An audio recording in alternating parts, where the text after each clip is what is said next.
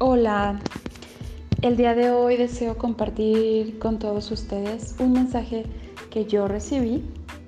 Yo recibí por parte de una amiga a través del WhatsApp. Pero la verdad es uno de esos mensajes que por ser largos, yo sé que a muchas personas les da algo de flojera leerlos y quizá muchos no los leen. A mí me gusta bastante leer, pero yo sé que no a todos. Por eso decidí grabarlo para ti, para que sea más práctico y tengas esta reflexión que sé que, va a ayudar mucho en tu vida. Dice así. Un día, un profesor escribió así en la pizarra. 9 por 1, 9. 9 por 2, 18. 9 por 3, 27. 9 por 4, 36. 9 por 5, 45. 9 por 6, 54. 9 por 7, 63. 9 por 8, 72. 9 por 9, 81. 9 por 10, 91. En la sala se hicieron muchas burlas porque el profesor se había equivocado. 9 por 10 igual a 91 siendo que la respuesta correcta es 90. Todo el salón se rió de él. Entonces, esperó que todos se callaran y solo después dijo, así es como eres visto en el mundo. Yo me equivoqué a propósito para mostrarles cómo el mundo se comporta ante algún error tuyo. Ninguno de ustedes me felicitó por haber acertado nueve veces.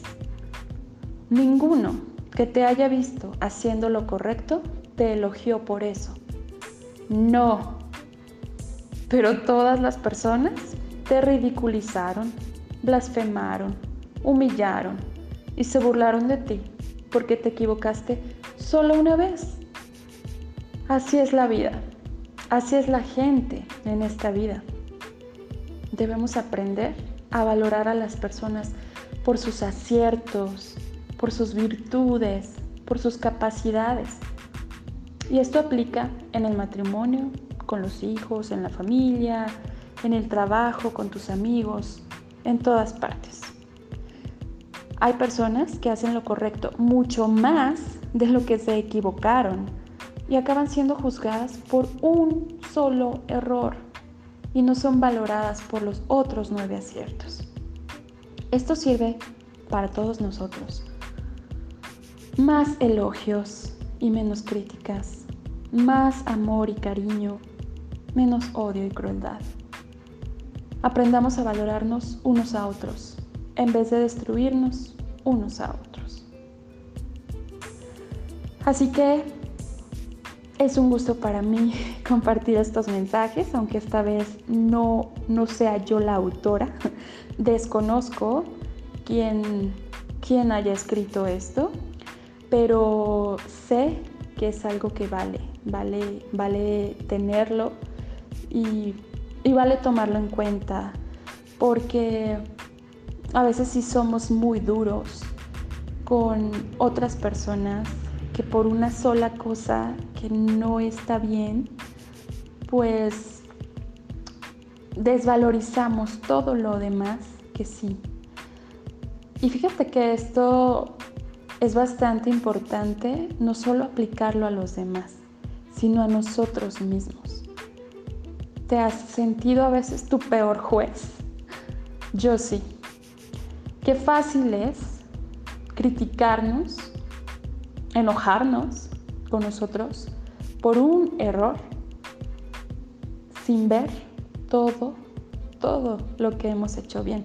Yo te invito a que lo tomes en cuenta con otras personas, que valoremos lo bueno, que veamos las cualidades, las virtudes, los aciertos, pero también contigo.